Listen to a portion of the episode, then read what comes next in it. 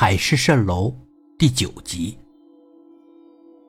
不如你以后来京城生活吧，二姐说，我们姐弟三个人都在京城，都能常常陪着你。老爸没有任何犹豫，摇头拒绝了。大姐有点恼，老爸他怎么会住在京城呢？京城又没地方下海，也不能潜水，更别说是捞海参了。大姐说：“他是在讽刺老爸。”老爸倒也不在乎。不过，老爸说实在的，即使你在京城待不惯，你要回咱们老家生活，你以后也尽量别去海里潜水了，那实在是太危险了。老爸也没有同意。没事儿。我插话了：“怎么没事儿？你不见得比人家的脸白，人家能淹死你就没事儿，更何况你还总喝完酒去潜水。”是的，爸爸，就算你以后潜水也别喝酒了。二姐是又退了一步，可爸爸还是不同意。没事儿，没事儿，怎么可能没事儿？我的声调大了不少。二姐向我使了个眼色，意思是我要平静一点。二姐又让步，就算是要潜水，就算是喝了酒，那你以后能不能穿潜水服下海？你看咱们那儿的海碰子，现在没人不穿潜水服下海了。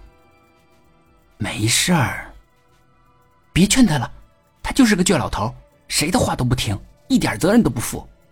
大姐说，爸爸只是苦笑，怎么？说你不负责任，难道说错了？大姐问他，爸爸没有回答大姐。你要是出了什么事儿，你想想看，我们该多难受。你就不替你的儿女想想吗？光顾自己好玩。我不会出事儿的。你为什么不会出事儿？难道你是神仙？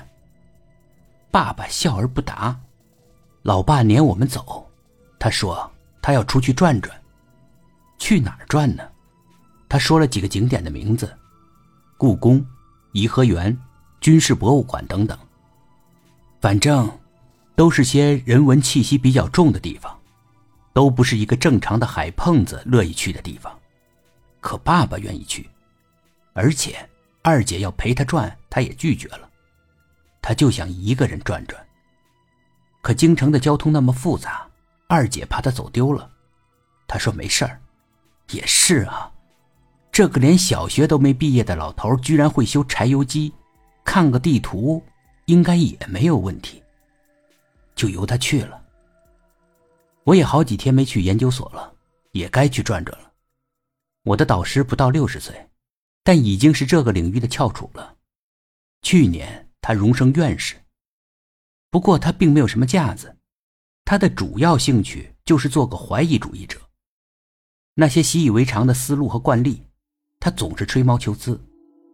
有一次，他的吹毛求疵引起了重视，国外的核心刊物发表了他的论文。即使是我的导师不善于搞关系、拉朋友，也没有妨碍他被评为院士。成绩摆在那儿呢。如果不评他，别人就更没有资格评了。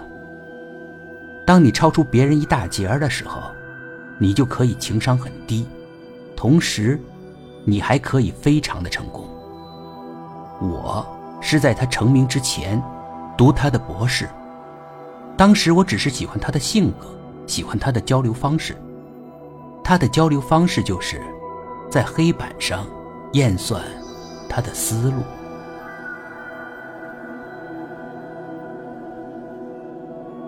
本集故事播讲完毕，点击上方的订阅，订阅不迷路。